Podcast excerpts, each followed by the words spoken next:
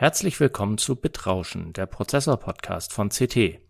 In unserer aktuellen Folge sprechen wir darüber, wie Halbleiterchips sterben, also welche gängigen Ursachen es dafür gibt, dass sie ausfallen.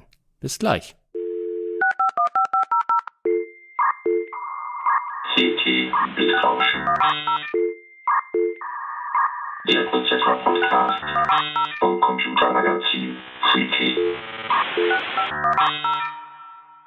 Hallo, mein Name ist Carsten Spille. In dieser Ausgabe des Podcasts Bitrauschen spreche ich mit meinem CT-Kollegen Christoph Windeck. Diesmal geht es um das Thema, weshalb Chips ausfallen können. Hallo Christoph. Ja, hallo Carsten. Moin. Ähm, eigentlich müsste man ja denken, Chips halten irgendwie ewig oder zumindest ein paar Jahrzehnte, weil äh, viel, A, viele alte Hardware funktioniert ja auch noch nach vielen Jahren. Es gibt ja eine blühende Retro-Szene. Und äh, B heißt es ja auch Solid-State-Technik, weil es eben keine beweglichen Teile gibt, die sich abnutzen und deswegen verschleißen. Andererseits äh, hört man auch immer mal wieder, dass einzelne Chips oder elektronische Geräte ausfallen. Kannst du uns das ein bisschen genauer erklären, Christoph? Na klar. Ha. ja, also zum einen gibt es sehr wohl Chips, die verschleißen, was Mhm. wir auch alle wissen, also zumindest die, die schon mal drüber nachgedacht haben. Man weiß es ja zum Beispiel von NAND-Flash-Speicher, also von SSDs. Äh, die Mhm. fallen ja de facto eigentlich sehr selten aus, aber da weiß man eigentlich, dass die einzelne Zelle in so einem NAND-Flash-Speicherchip, die lässt sich zum Beispiel nur 1000 oder 3000 Mal löschen. Und danach macht sie das Mhm. nicht mehr. Das heißt, da gibt es einen Verschleiß. Weil da aber jetzt aber Milliarden Zellen drin sind in so einer SSD und die SSD, der Controller, das verteilt, tritt das halt, also merken wir davon in der Praxis nichts. Ähm, aber sie halten eben nicht ewig. Also ich kann da nicht unendlich lange Mhm. draufschreiben. So irgendwann würde ich alle sozusagen verschlissen haben. Ja. Und Das ein kann man, glaube ich, Mhm. das kann man, glaube ich, auch irgendwie auslesen, ne? dass man sagt, die hat noch so und so viel Restlebensdauer oder sowas. aber nicht in der Zelle, sondern dass der Nee, Controller aber die, die, einfach die mit. gesamte SSD. Genau, der Controller hat eine und die Mhm. Firmware zusammen, die haben sozusagen Maße, die sie runterzählen für die, ähm, für die Tauglichkeit der SSD. Mhm. Und das andere, was ein ein sehr prägnantes Beispiel ist, wie ich finde, sind LEDs, also Leuchtdioden, Light Emitting Diodes sind ja auch Halbleiterchips. Und wenn ich eine so eine Ersatz, ich sage jetzt mal Glühbirne, also ein LED-Energiesparleuchtmittel kaufe, dann steht da im, im Baumarkt drauf 50.000 Betriebsstunden. Also Mhm. ein Jahr hat ja ungefähr 9.000 Stunden. Das heißt, die könnte ich fünf, sechs Jahre brennen lassen. Ähm, dann ist sie aber nicht kaputt, aber dann verliert die zum Beispiel an Helligkeit. Das liegt zum Teil an den Phosphoren, die da drin sind. Also die, die sind ja, ähm, das ist ja nicht nur der Halbleiter, der da an der Emission beteiligt ist, aber durchaus auch Mhm. der Halbleiter, ähm, der eben nicht mehr dieselbe Lichtstärke liefert wie am Anfang. Die gehen da nicht sofort kaputt, aber die liefern nicht mehr diese Helligkeit. Also Okay. Verschleiß bei Halbleitern gibt es sehr wohl. Mhm. Ähm, wir haben da also jetzt zwei Beispiele, die wahrscheinlich auch viele Leute zu Hause nachvollziehen können. Ähm, aber wir wollten ja auch uns den Ursachen widmen. Kannst du da ein paar nennen, woran das liegen kann, dass Halbleiter kaputt gehen? Also natürlich können sie auch kaputt zu Hause ankommen, weil sie irgendwie runtergefallen sind oder so, aber ähm, so generell. Ja, also erstmal müssen wir das, wie du schon angedeutet hast, ja mal trennen. Also, ähm, dass ein elektronisches Gerät ausfällt, da ist ja typischerweise nicht nur ein Halbleiter drin. Ich glaube, ich habe es mal für so einen Raspberry Pi, so ein 35-Euro-Teil. Also da sind ja schnell mal mehrere Dutzend Bauteile beteiligt. Mhm. Da gibt es auch Lötstellen und eine Platine. Und da kann es natürlich auch in der Platine Risse geben. Es kann was falsch gelötet sein. Dieses ähm, Lot ist ja sozusagen empfindlich im Fügeprozess. Ja, also das muss ja richtig geschmolzen sein und richtig angebunden sein. Äh, und da, da schleichen sich zum Teil in der Produktion Fehler ein, die dann erst nach ein paar Monaten oder nach ein paar Jahren auf dieser Platine wirken. Also zum Beispiel eine sogenannte kalte Lötstelle, wie man das so nennt, die Mhm. aus irgendwelchen Gründen eben nicht so funktioniert. Zum Beispiel, wenn die nicht wirklich da sich verbunden hat, kann Korrosion auftreten, ähm, so dass dann der Kontakt am Anfang vielleicht noch funktioniert hat, aber dann nach ein paar Monaten oder Jahren oder nach einer Temperaturwechselbeanspruchung eben nicht mehr geht. Das hat aber ja mit dem eigentlichen Chips noch, Chip noch nichts zu tun. Wir wollten ja wirklich zentral über die Chips reden. Und jetzt ist es aber so, jetzt kommt hier, wirst du mal ein tolles Konzept bemerken. Auch der Chip ist ja nicht etwa einfach der Chip, an dem irgendwie direkt was angelötet ist, sondern ein Chip, so wie wir ihn nennen. Ähm, damit meint man ja so ein schwarzes Kästchen, sag ich mal, mit Lötanschlüssen oder so. Mhm. Aber der Chip, da der eigentliche Chip, das sogenannte Die, das Siliziumplättchen, das ist ja da innen drin ja. und ist ja auch irgendwie mit den äußeren Kontakten verbunden. Also eigentlich ist das genau wie bei der Platine. Und auch hier nur eben in viel kleiner und andere Spezialverfahren. Da gibt's Bonding-Drähte, da gibt's sogenannte Wireframes und so. Da gibt's einen sogenannten Die-Carrier, also ein Trägermaterial, auf dem dieser Chip sitzt. Mhm. Und natürlich können da ganz ähnliche Fehler auftreten. Also der Bonding-Draht ist nicht richtig äh, äh, damit verbunden oder hat eine, eine, eine Schwachstelle, die eben zum Beispiel sich erhitzt, weil große Ströme fließen und irgendwann ähm, brennt sie durch. Also das sind zum Beispiel, mhm. würde ich jetzt sagen, eigentlich Produktionsfehler, die zum Ausfall führen. Da sind wir immer noch nicht im Chip drin. Was aber, ähm, was aber auch, die Chips sind empfindlich. Also je, mhm. je kleiner die Transistorstrukturen werden, ja. ähm, man kann sich das so vorstellen, ja, jetzt komme ich gleich mit den Maxwell'schen Gleichungen. Also das ist jetzt vielleicht, also sagen wir mal so, je feiner ein Leiter wird, ähm, dann, dann ist er ja in einem gewissen Sinne, hat er ja ganz kleine Radien. Und ähm, wenn da jetzt eine Spannung drin ähm, anliegt, dann entstehen sehr hohe Feldstärken. Ja, mhm. Also ein, ein winziger, dünner Leiter, ähm, die liegen ja noch dicht beisammen, der ist eben, der verträgt nicht so hohe Spannung. Da können dann eben schon äh, Überschläge auftreten oder Kurzschlüsse, mhm. mal, mal so gesagt. Das heißt, je feiner die ganzen Strukturen werden, desto wichtiger ist es für den Halbleiter, dass er keine Überspannung abbekommt. Und mhm. äh, da gibt's eben ganz viele Fehlerquellen. Also äh, es kann sein, dass eben die Betriebsspannung den zerstört. Also die Betriebsspannung wurde nicht richtig geregelt. Oder ähm, das Netzteil ist nicht wirklich gut und es trat eine Überspannung im im Stromnetz auf, die aus mhm. irgendeinem Grund sich auswirkt auf diese Niederspannungsseite, wo der Halbleiter dranhängt. Ja. Ist, ist das zum Beispiel diese, diese, dieses, äh, dieses Horrorszenario, der Blitz schlägt ein und mein PC geht kaputt? Zum Beispiel, genau. Da mhm. ist eben nicht so, dass der Blitz, also wenn der Blitz dein Haus trifft, ja, dann kannst du nichts mehr machen. Also alles, was galvanisch mit den Leitungen verbunden ist, geht dann kaputt. Das kann man so sagen. Ähm, die Überspannungen im Stromnetz, die sind auch durch Blitze äh, ich wollte jetzt fast sagen induziert. Induziert stimmt ein bisschen, aber ähm, im normalen Stromnetz, zum Beispiel in der Stadt, das ist ja wirklich, man nennt ja das Stromnetz, weil man muss sich das vorstellen, in jedes Haus geht eine Leitung, die sind alle miteinander verbunden, das ist ja ganz eng verwoben und da hängen überall Geräte dran und so. Das heißt, wenn da eine Überspannung auftritt, dann verteilt die sich sehr schnell. Aber je näher der Blitz in deiner Nähe eingeschlagen ist, desto höher können die Auswirkungen sein. Mhm. Also auch der nicht direkte Blitzeinschlag kann zu Überspannungen führen. Und die, wie gesagt, können dann, also über diese ganze Kette, also deine Hauseinspeisung, die ganzen Leitungen, das Netzteil, können die sich trotzdem auswirken und einen Halbleiter beschädigen, weil der eben wirklich sehr intolerant ist. Also wenige Volt mehr mhm. ähm, können den schon zerstören. Also ja. sogar, wenn es länger dauert, sogar wenige Volt Bruchteile, da kann er sich schon überhitzen. Okay. Aber da sind wir eigentlich schon beim nächsten Problem Überhitzung. Da kommen wir noch drauf. Mhm. Und dann gibt's eben was für Halbleiter, weil sie so spannungsempfindlich sind, ganz doof ist, sind diese elektrostatischen Entladungen. Das nennt man auch ESD für Electrostatic Discharge. Okay. Das heißt, also wenn ich die falschen Schuhe auf dem falschen Teppich anhab, ich fasse die Türklinke an und krieg einen gewischt. Genau. Und da ist es eigentlich so, dass eben externe Schnittstellen von einem PC, also USB zum Beispiel, mhm. da gibt's extra Schutzschaltungen, ähm, die das ableiten sollen, sodass an den Chips, die dahinter liegen, nicht mehr so viel ankommt. Ja? Ah, okay. Das, na, also eigentlich sollten die Geräte dagegen geschützt sein. Ähm, aber wenn ich natürlich das ähm, beim Löten oder beim Stecken von einer, von einer, von einer Grafikkarte oder einem, einem Speichermodul, da, diese Bauteile sind nicht geschützt. Deswegen mhm. sagt man ja auch, man soll sich da vorher sozusagen seinen Körper entladen von solchen statischen Entladungen.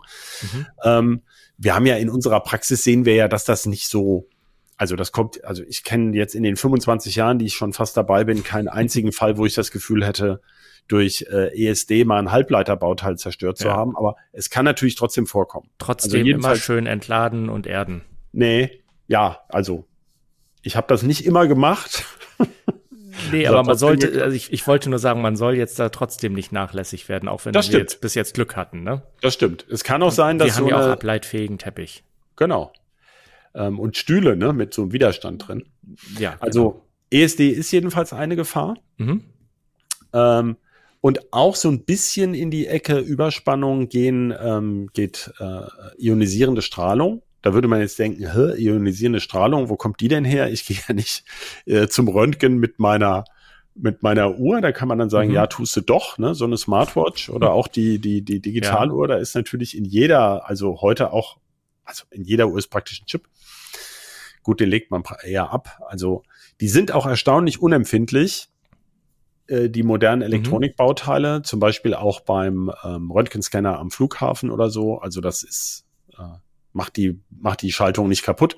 Aber eben kosmische Strahlung ist sehr energiereich Aha. und ähm, die kann durchaus zum Beispiel zu Fehlern führen. Aber also eine Zerstörung ist unwahrscheinlich. Aber tendenziell, also zum Beispiel deswegen braucht man für für Waffensysteme und Flugzeuge und natürlich für Raumfahrzeuge braucht man Red Hard Radiation Hardened Elektronik, also Elektronik, die hohe Strahlung, Strahlungsmengen aushält. Mhm.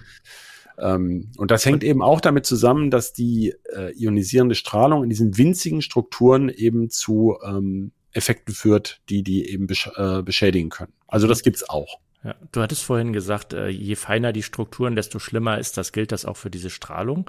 Weil ich meine, ich habe mal irgendwie gelesen, dass die NASA und wer auch immer Sachen in den Weltraum schießt, häufig ähm, ja eher altertümlich anmutende Technik benutzt. Hat das Genau. auch was damit zu tun? Ja, tendenziell schon, wobei ich jetzt nicht so in der Technik stehe. Also es gibt ähm, von den einschlägigen Herstellern, wie zum Beispiel SC Micro in Mhm. Frankreich, äh, auch Prozesstechnik für 65 Nanometer, die ähm, äh, strahlungsfeste Bauelemente machen kann.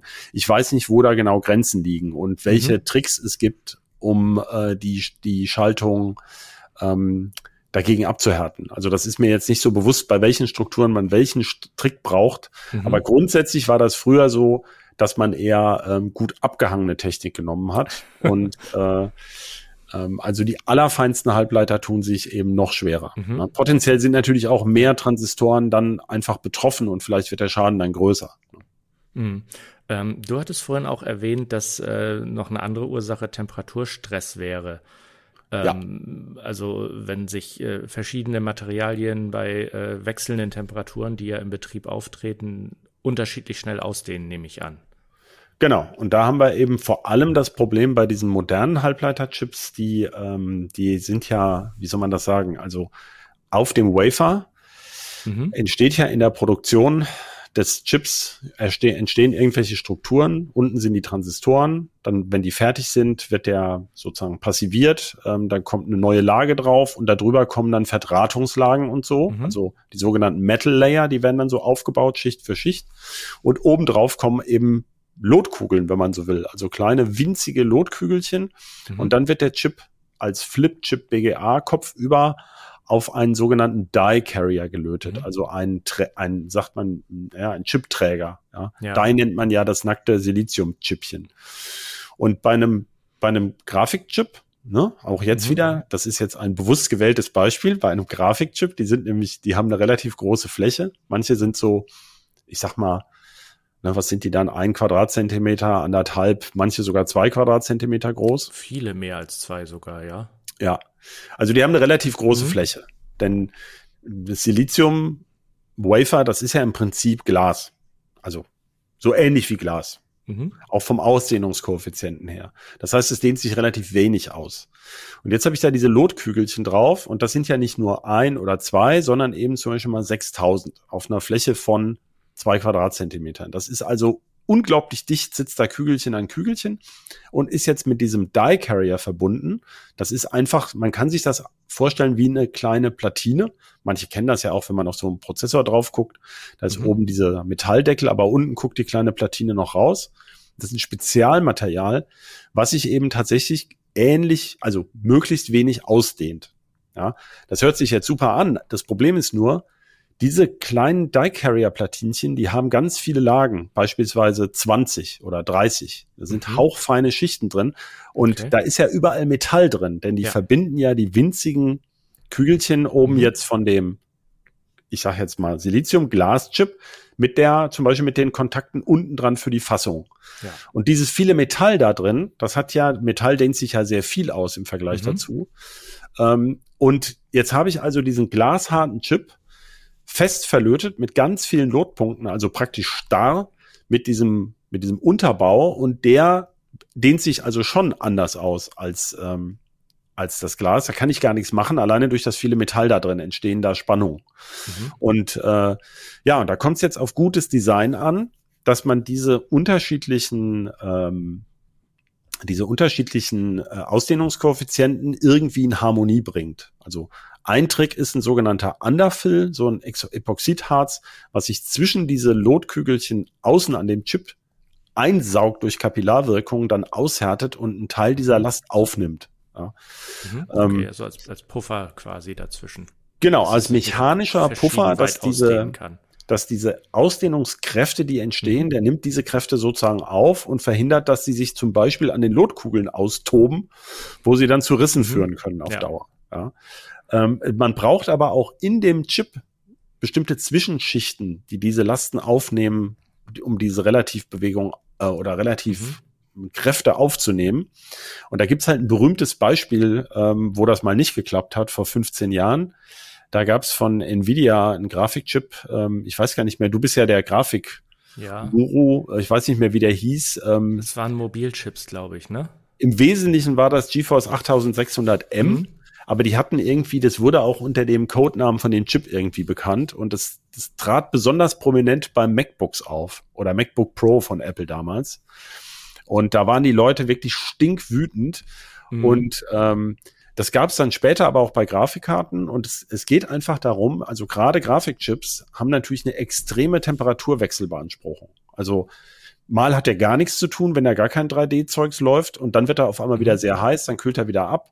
Und gerade in einem Mobilsystem wird er ja besonders kühl gehalten, um Strom zu sparen und darf aber kurzzeitig sich stark erhitzen und dann tritt das halt besonders auf. Aber es waren später auch Grafikkarten betroffen und die konnte man witzigerweise zum Teil im Backofen reparieren. Ja, da gab es so eine, so eine Anleitung, leg den mal ja. so und so lange da rein und dann kann eben, kann es sein, dass sich diese Lotkügelchen oder auch diese Schichten dazwischen zufällig wieder äh, mhm. etwas besser in Kontakt geraten. Das hat, aber oft war das keine Dauerreparatur. Aber nee, das stimmt. Das, das habe ich auch schon mal tatsächlich erfolgreich gemacht mit einer sehr alten Grafikkarte, die dann irgendwann äh, gestorben war. Und das hat dann wieder zwei, drei Wochen funktioniert, aber dann ist die kalte Lötstelle offenbar wieder aufgebrochen und genau. dann hat auch erneutes Backen nicht mehr geholfen. Genau. Aber wie man, wie man jetzt an der, also es ist sehr schwer zu verstehen, aber das sind natürlich ähm, Sachen, die sind eigentlich auch noch nicht im Chip selbst. Mhm. Also anders als bei den NAND-Flash-Chips, die ja. ich eingangs erwähnt habe, geht ja hier nicht eigentlich der Halbleiter kaputt, sondern die Verbindung zwischen Halbleiter und der Außenwelt ähm, was aber natürlich mhm. aus Sicht des Kunden oder so ähm, völlig wurscht ist. Ja, der also, sagt dann, ist kaputt. Ne? genau, ist kaputt. ja, genau. genau. Hier, ich habe noch Garantie, mach heile. Genau, genau. Ja. Ähm, wir Aber hatten es vorhin ja kurz noch angesprochen, ähm, mechanische Belastung, also da fallen dann da auch so Sachen drunter wie, ähm, also das hat, das war jetzt gerade unser Thema, sehr hohe tiefe Temperaturen, also starke Temperaturwechsel, äh, die treten ja dann auch zum Beispiel in Autos oder so auf, da kommen genau. dann ja noch Vibrationen wahrscheinlich dazu, genau. wenn ich mit 180 über die Bahn brettere oder mit äh, 45 über den Feldweg, je nachdem. Ja Genau, ähm, also das bei, ist bei Automotive Chips, also Chips für Automobile, mhm. also auch natürlich für Lkw und für die Eisenbahn oder für, ja. für Flugzeuge, die vibrieren ja auch. Äh, plus das Strahlungsproblem, also ähm, mhm. da hab ich, da kommen ja ganz viele Sachen zusammen. Das heißt, einerseits müssen die Chips da ja sogar besonders zuverlässig sein. Da geht's ja nicht bloß, dass mein äh, mein Computerspiel irgendwie richtig läuft, sondern äh, das geht darum, dass der Zug dann auch wirklich bremst oder so. Ja, das wäre schon ähm, gut. Und gleichzeitig werden bei jetzt bei den Flugzeugen und ähm, äh, Züge habe ich jetzt rausgenommen, weil die ja im Vergleich zum Auto, also ein typischer PKW steht ja eigentlich nur rum. Die fahren ja eigentlich nur einen Mhm. Bruchteil ihrer Lebenszeit. Ja. Während so ein Flugzeug oder eine Bahn, die fährt ja eigentlich immer, die machen ja Millionen Kilometer Mhm. und vibrieren auch die ganze Zeit. Also da habe ich ja völlig andere Anforderungen. Ähm, und deswegen ist also die Anforderung an diese Chips in Bezug auf diese robust, diese externe Robustheit, also den therm thermischen Stress, äh, Mhm. genau, das kommt ja noch dazu, dass das Auto parkt beispielsweise draußen, also nicht in einem ähm, in, in einer Elektronik, die ich jetzt irgendwo in Büros oder auch in Privathäusern einsetze, die sieht ja normalerweise nur Temperaturen, naja gut, man fährt auch mal in den Winterurlaub, ich sag mal zwischen 5 und 35 Grad. Ja. Äh, wenn ich im Auto oder in einem anderen Fahrzeug habe, was ungeschützt draußen steht, dann Mhm. sieht die auch minus 30 Grad und im Hochsommer auch plus 95 Grad oder sowas unter der Motorhaube.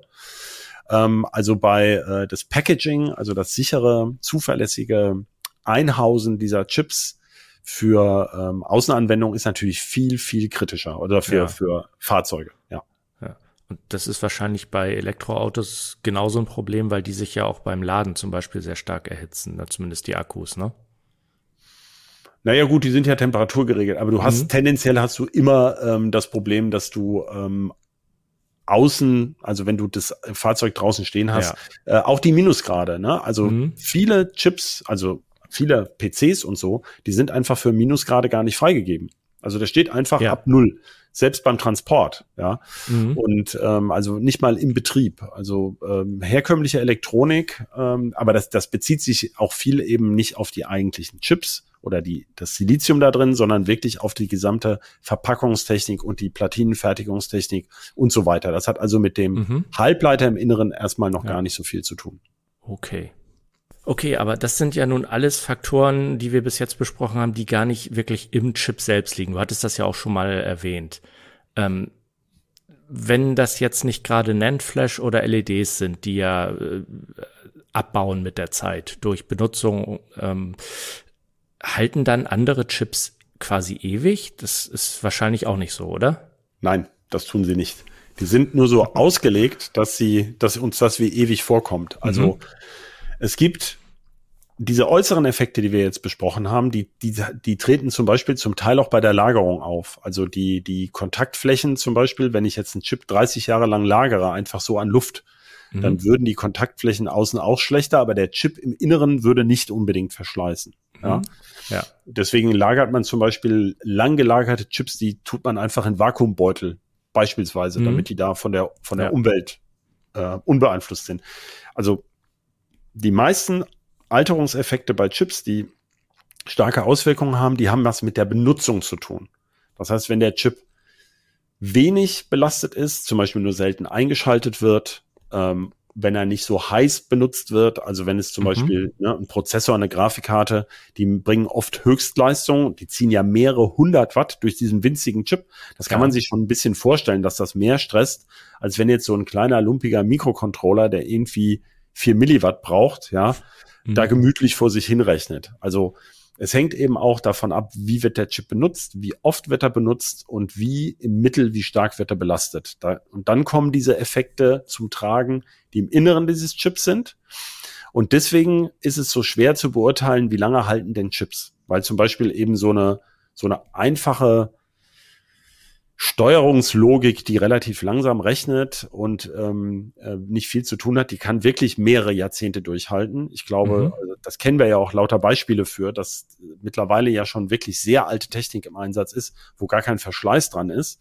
Ja. Und ähm, bei äh, Hochleistungschips äh, kommen dann eben diese Effekte im Inneren zum Tragen. Mhm. Ähm, was gibt es denn da so für Effekte? Kannst du mal welche benennen?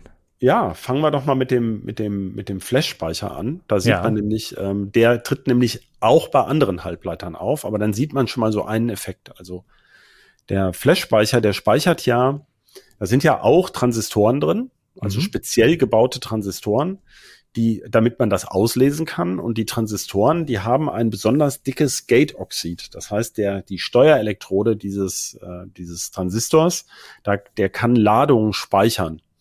Und je nachdem, wie viele Ladungen da gespeichert sind, und dann kann ich den Transistor sozusagen auslesen und dann merke ich, was der für eine Leitfähigkeit hat. Also so kriege ich raus, war da eine 1 oder eine 0 drin im Flash-Speicher. Mhm. Tatsächlich ist es ja heute viel komplizierter, weil die Flash-Speicher mehrere Level haben, Multilevel-Cell, und Mhm. ich möchte also sogar mehrere Niveaus auslesen. Das heißt, er speichert jedenfalls in einem eigentlich isolierten Bereich Elektronen ähm, und das heißt, die sind hinter einer Isolationsbarriere.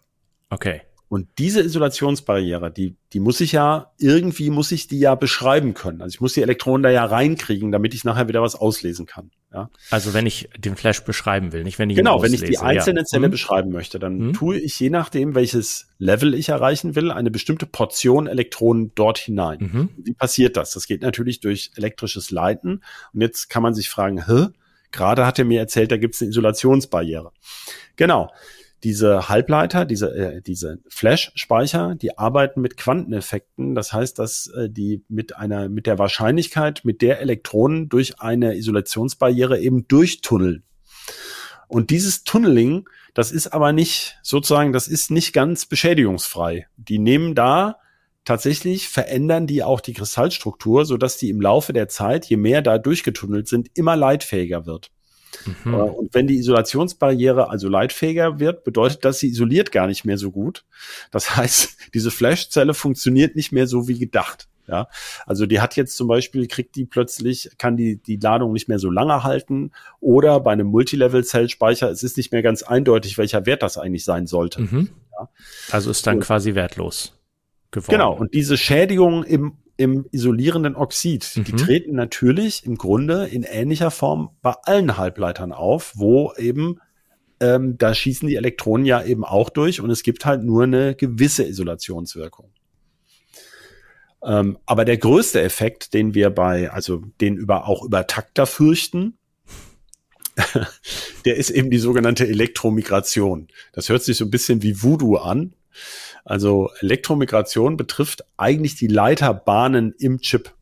Und die sind ja winzig, winzig, winzig. Also wirklich Mhm. unter haarfein zum Teil. Um so einen einzelnen Transistor da anzusteuern, äh, ähm, da brauche ich natürlich auch keine, da fließen ja keine starken Ströme für den einzelnen Transistor. Ähm, und deswegen kann diese Leiterbahn sehr, sehr, sehr fein sein. Und wenn, natürlich gibt's aber auch Zuleitungen, die eben mehrere Transistoren treffen und die sind dann schon etwas stärker und da fließen auch stärkere Ströme. Mhm. Und jetzt passiert Folgendes. Dieses, zum Beispiel, ich sage jetzt mal, Kupfermaterial, was da drin ist, was Mhm. als Leiter dient, das ist ja auch ein Kristall. Das heißt, das hat ein Kristallgitter. Und die Leitung besteht ja darin, dass diese Elektronen, die, ähm, die beweglichen Elektronen in dem Kristallgitter sozusagen die Ladung immer weitertragen. Und wenn jetzt vergleichsweise starke Ströme fließen, und ich erinnere nochmal dran, diese, das sind ja nur wenige Kristalle, die da überhaupt sind, weil die Leiter so dünn sind. Das heißt, die Stromdichte, die da fließt, obwohl das nur ein paar Milliampere sind, ist die Stromdichte, also die Ampere pro Quadratmillimeter Leitungsquerschnitt, die kann gigantisch hoch sein. Äh, und wenn dann noch Wärme dazukommt und starke Spannung, also relativ starke Spannung, Ja. dann dieses, die Elektronen knattern da ja quasi durch und stoßen sich gegenseitig an. Ja, Mhm. also das ist wirklich so. Ja, ja, ja. Und dann kann es passieren, dass es eine Ionenbeweglichkeit gibt. Das heißt, einzelne Ionen aus diesem Kristallgitter, die werden tatsächlich bewegt.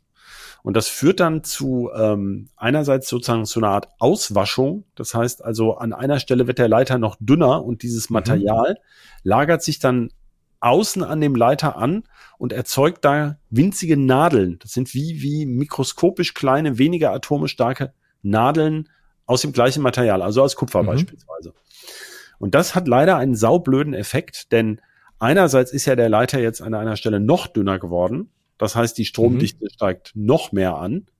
Und diese Nadeln haben den blöden Effekt, dass diese, die elektrische Feldstärke an dieser Stelle, an dieser Nadelspitzengeometrie ganz stark ansteigt. Das heißt, ähm, da entsteht also eine noch, ein noch stärkeres elektrisches Feld, was sich auch um die Umge auf die Umgebung auswirken kann. Okay. Und dieser kuriose Effekt, äh, den kann man wirklich, also gibt's ähm, Schliffbilder, die das zeigen, dass also wirklich solche hochbelasteten Leiter, die waschen quasi aus und ähm, irgendwann Mhm. entsteht durch diese Nadel eben beispielsweise ein Kurzschluss zu einer benachbarten Leiterbahn. Dann reicht die Isolierwirkung einfach Mhm. nicht mehr. Dann ist der Chip einfach an der Stelle kaputt. Bumm. Okay, und äh, wie du eben sagtest, bei Übertaktern gefürchtet, also mehr Spannung, mehr Strom, äh, das ist quasi der perfekte Sturm für dieses Phänomen. Genau, Hitze, höhere Spannung und höhere Ströme begünstigen das. Und deswegen muss man ähm, die Chips eben für eine bestimmte, für bestimmte Grenzwerte mhm. auslegen, mhm. je nachdem, wie lange sie halten sollen. Ja, und da, mhm. ähm, also wir, wir sehen das ja auch, also oder man kühlt eben stärker. Also man kann ja auch gegenwirken. Also ja. man kann den Chip natürlich für eine niedrigere Betriebstemperatur ähm, spezifizieren. Da muss ich aber eben stärker kühlen. Also es gibt mehrere mhm. Methoden, darauf einzuwirken. Okay. Aber auch hier haben wir wieder den Effekt, wenn ich das zum Beispiel für ein Auto äh, ne, und da, da mhm. haben wir mhm. mal einen Artikel vorgemacht, drüber gemacht vor ein paar Jahren, 2019, den werden wir auch verlinken in der Meldung, dass das eben zum Beispiel eines der Probleme ist, ähm, die man bei Autochips hat. Also früher waren Autochips eben eigentlich nur so ein bisschen Controller, die haben nicht viel gerechnet. Mhm. Jetzt baut man für die KI so Hochleistungschips ein, die also auch noch die ganze Zeit, während ich fahre, unter Volldampf rechnen müssen. Ich ja. kann ja nicht zwischendrin mal eine Pause machen mit der Auswertung der Radarbilder oder der, der Kamerabilder. Äh, und äh, dann auch noch bei erhöhten Temperaturen und mit Vibrationen und, und, und. Also das heißt, da, da kommen schon ein bisschen andere Anforderungen auf ja. diese Chips zu. Und das sind ja auch Chips, die sind dann auch nicht in den, in den, in so älteren Prozessen gefertigt, die dann vielleicht noch ein bisschen äh, robuster sind, sondern das sind ja wirklich sehr, sehr moderne Chips auch. Genau, sonst würde es ja gar nicht gehen. Also ja. da treten Fragen auf, die man bisher so in dieser Form, in mhm. dieser Breite, in Millionenstückzahlen noch vielleicht gar nicht hatte. Ja. Und gibt es noch andere ähm, Effekte, die Chips wirklich beschädigen können? Die finde ich aber wirklich schon ähm, fast esoterisch. Also, mhm. aber wir können sie ja trotzdem mal kurz Genau, wir hatten das damals in dem Artikel von einem Autoren, der da äh, in dem Bereich arbeitet, der hat das erklärt. Mhm. Also ein Effekt ist ähm, Bias Temperature Instability, BTI.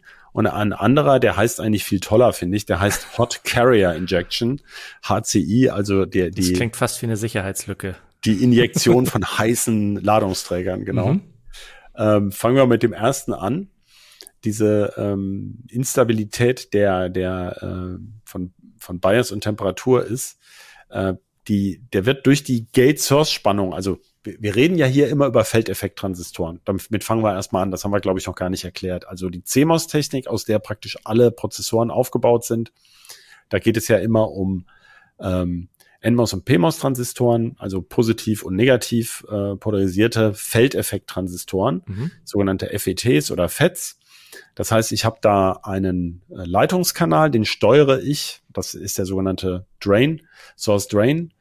Äh, Verbindung und den steuere ich über das Gate. Das heißt ja auch schon so das Tor. Also das ist sozusagen die, die mhm. Elektrode, wo ich ähm, Spannung anlege, um zu steuern, wie stark der, die Verbindung zwischen Source und Drain laden, äh, la leiten soll. Genau. Und das ist eigentlich das, womit ich die Eins und Nullen sozusagen, den Übergang zwischen Eins und Null steuere. Also liegen da immer so irgendwelche Spannungen an. Und diese, diese BTI-Effekt, der wird von der im Betrieb anliegenden Gate-Source-Spannung verursacht. Und ähm, das bedeutet, diese Spannung liegt ja vor allem dann an, wenn der Prozessor nicht, äh, der, der Chip, der Transistor nicht geschaltet ist. Also der Transistor sperrt. Mhm. Und ähm, das ist eine stationäre Phase sozusagen. Die kann halt relativ lange sein, wenn der lange nichts zu tun hat. Mhm. Und da tritt auch eben ein, wenn man ganz in diesen winzigen Transistor, in diese Nanometerstrukturen reinguckt, ja. äh, dann ist da ja nur ein winziger Isolator dazwischen. Und diese Spannung beschleunigt also Ladungsträger in Richtung des Gate-Isolators. Und dort sammeln die okay. sich an. Und wenn da zum Beispiel in dem Kristall, also keine Fertigung ist ja perfekt, es gibt mhm. winzige Störstellungen, äh, da sammeln sich diese Ladungsträger an und ändern das Potenzial. Und ähm, durch diese angesammelten Ladungsträger ändert sich dann das Schaltverhalten der, des Transistors. Man sagt, die Schwellspannung verändert sich. Ähm, es gibt einen Effekt, da, okay. da äh, schalten die dann sozusagen etwas später. Das gibt mhm. es als reversiblen Effekt, aber es gibt es auch tatsächlich, dass die sich ansammeln und die Transistoren sich sozusagen nicht mehr so verhalten wie vorher. Ah ja. Und äh, wenn, wenn, wenn dieser Effekt reversibel ist, kann man die dann quasi auch vorwärmen oder so, die Transistoren? Dass die, ich denke, das äh, ergibt sich dann sozusagen bei der normalen Benutzung, dass sich das, mhm. ähm, dass sich das äh, wieder ähm, wieder, äh, wieder auflöst. Aber Mhm. das kann zu transienten Problemen führen. Und wenn das dann ähm, diese, diese Fehlstellen sich zum Beispiel ansammeln oder mehr Mhm. werden, dann wird der Effekt natürlich stärker. Ja. Das heißt, der Chip arbeitet nicht mehr in seinem Spezifikationsbereich. Welche Okay. Auswirkungen dann hat, ist, glaube ich, bei solchen Sachen schwer zu sagen. Ja. Und dann kommen wir jetzt zu dem äh, Problem mit dem sexy Namen Hot Carrier Injection. Genau. Ja, auch das, da geht es um das elektrische Feld, das ähm, zwischen Source und Drain bei dem, bei dem Feldeffektor-Transistor anliegt. Und ähm, wie gesagt, man muss noch mal sagen, also man stellt sich das so vor, so ein Transistor in so einem schwarzen Gehäuse, so ein einzelnes Ding, ein paar Millimeter groß, darum geht es Mhm. nicht. Es geht ja um Nanometer, äh, wo das auftritt. Und da sind eben tatsächlich sehr hohe Feldstärken. Und diese Feldstärke bewirkt, dass diese Ladungsträger ähm, zwischen Source und Drain beschleunigt werden und die können eine so hohe kinetische Energie kriegen, dann nimmt man sie eben Hot Carrier, Mhm. also einen heißen Ladungsträger, Ja. dass sie ähm, an der Grenzfläche von diesem Transistorkanal und dem Gate-Dielektrikum Schäden erzeugen. Ja. Und Okay. dadurch äh, nimmt die ladungsträglicher, Le Ladungsträgerbeweglichkeit ab. Äh, das heißt also, der Widerstand des in diesem, in diesem leitenden Kanal wird im Prinzip äh, höher Mhm. und die Transistoren werden immer lahmer. Äh, Und da sagt man, das sei irreversibel. Also das kann im Laufe der Okay. Zeit eben auftreten und langsam verändern die dann ihre Eigenschaften. Ah ja, das habe ich, glaube ich, aber auch schon mal ähm, zumindest ähm, in zweiter Hand miterlebt. Ähm, das gibt ja beim Übertakten, da kommen wir mal wieder auf, auf das Ja. Übertakten, den Effekt, dass man sagt, so, ich probiere jetzt mal Stabilität aus und so weiter, dann läuft das Ding mit äh, ein paar Jahre und irgendwann reicht die Spannung nicht mehr. Man muss sie dann erhöhen, damit es weiter auf der erhöhten Taktfrequenz geht. Klar. Sofern das nicht ein Messfehler ist Mhm. oder auch der Spannungswandler zum Ja. Beispiel. Der kann auch abbauen, klar. Genau. äh, das ist ja. Ja. auch so ein Ding. Also wir haben natürlich bei anderen Bauelementen in der Schaltung, also äh, Trans äh, Mhm. Entschuldigung, Spulen auch, aber vor allem Kondensatoren, da gibt's ja deutlich mehr Verschleiß. Ja, also natürlich. meistens sind es eher nicht die Halbleiter, die, die, die das begrenzen. Ach so, Ähm, schade. aber auch bei Spulen ist es so, wenn die dauerhaft sehr warm sind, mhm. ähm, und sozusagen in die Nähe ihres Curie, äh, ihrer Ja. Curie-Temperatur kommen, wenn da ein, wenn da ein äh, Ferrit irgendwo beteiligt ist, dann kann natürlich sich auch da die Eigenschaft der Spule ändern. Mhm. Äh, aber vor allem sind es halt diese, diese Elektrolytkondensatoren, die empfindlich sind gegen längere Wärme und hohe Beanspruchung.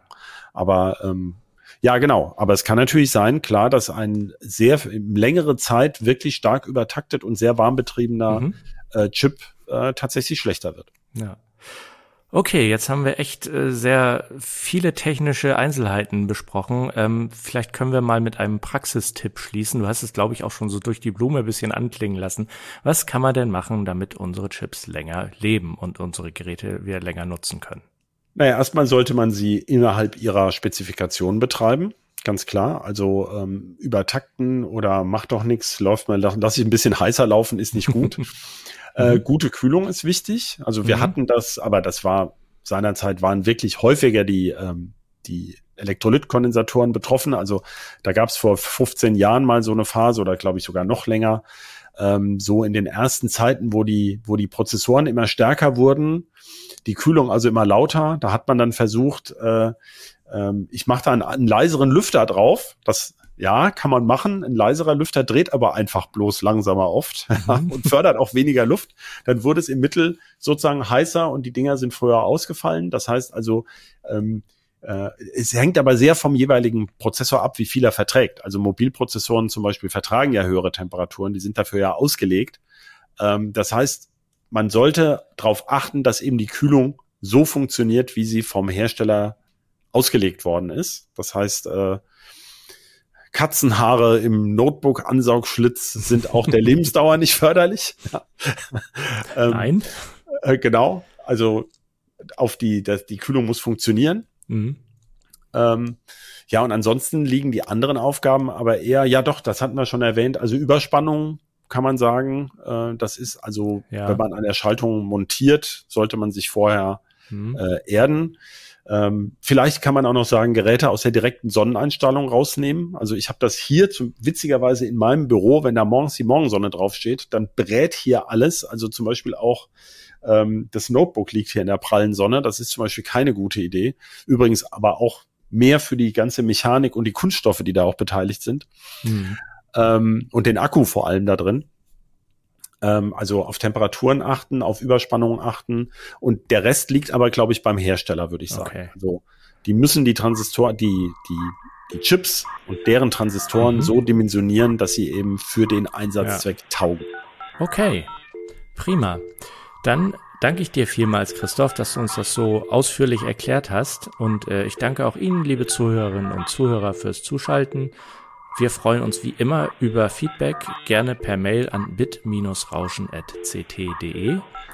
Und wenn Sie Lust haben, hören Sie doch gerne auch bei den anderen Podcasts von Heise Medien rein, die Sie unter heise.de-podcasts finden. Und ganz zum Schluss auch vielen Dank an unseren Producer Ralf. Tschüss, bis zur nächsten Folge von Bitrauschen. Tschüss. Bitrauschen.